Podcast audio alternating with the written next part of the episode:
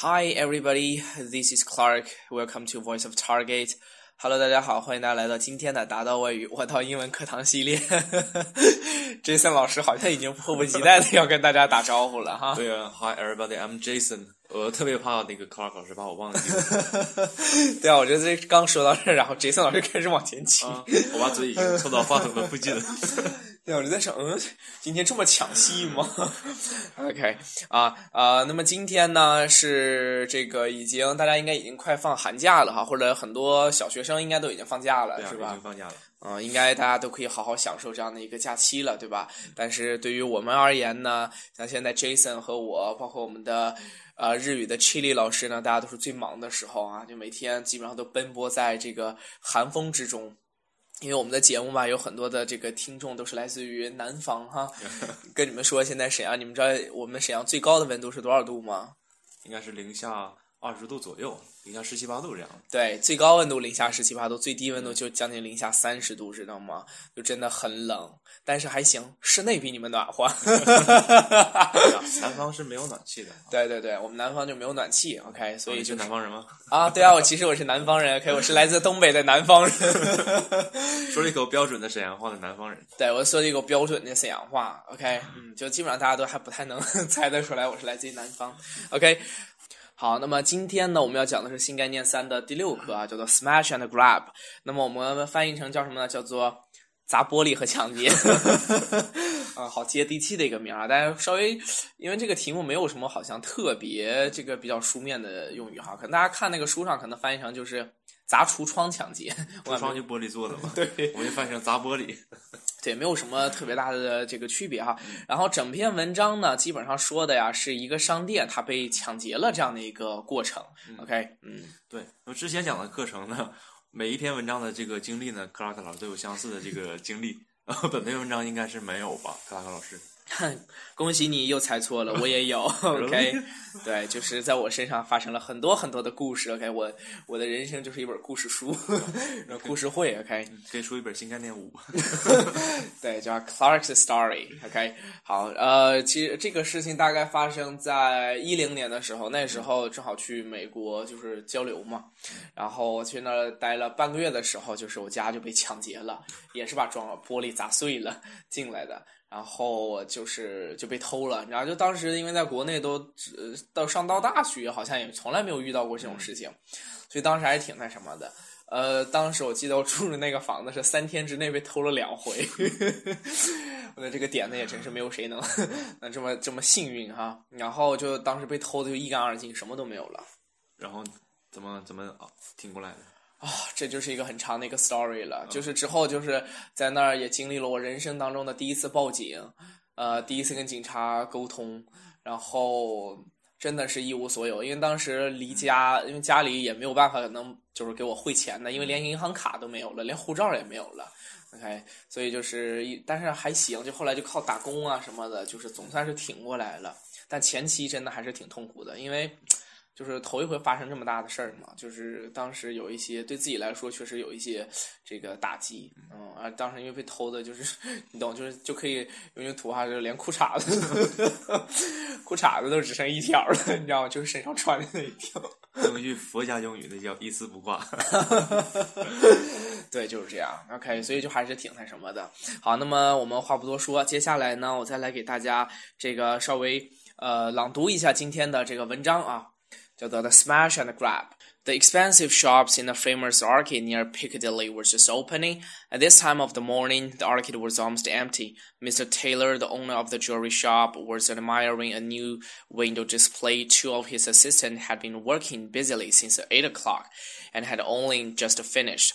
Diamond's necklace and the rings had been beautifully arranged on a background of black velvet. After gazing at the display for several minutes, Mr. Taylor went back into his shop.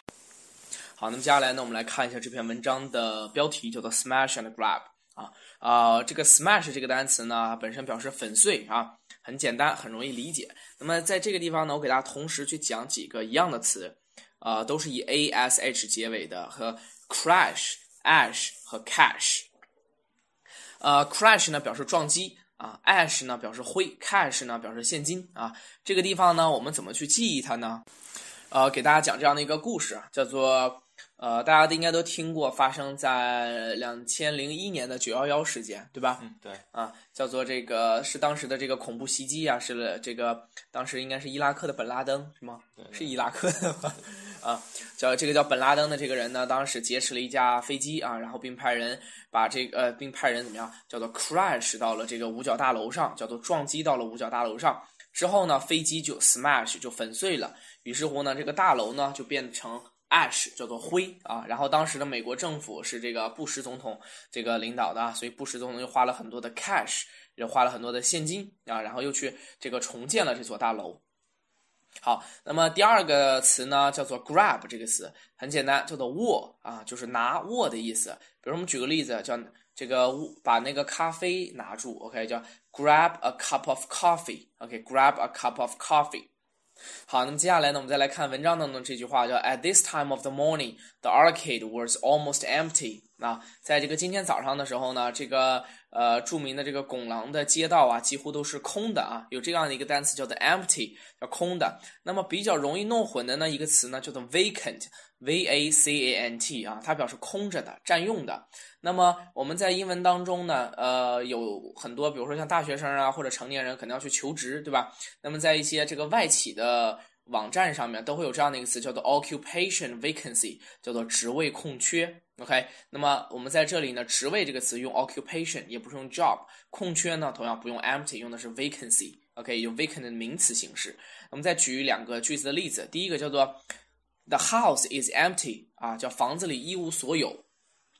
如果说用 vacant 呢，就叫 The house is vacant，这个时候呢，表示的意思是房子并没有被占用。OK，所以它强调的这个概念呀，这个是不一样的。比如我们再来举几个例子啊，比如 empty 表示的空瓶子。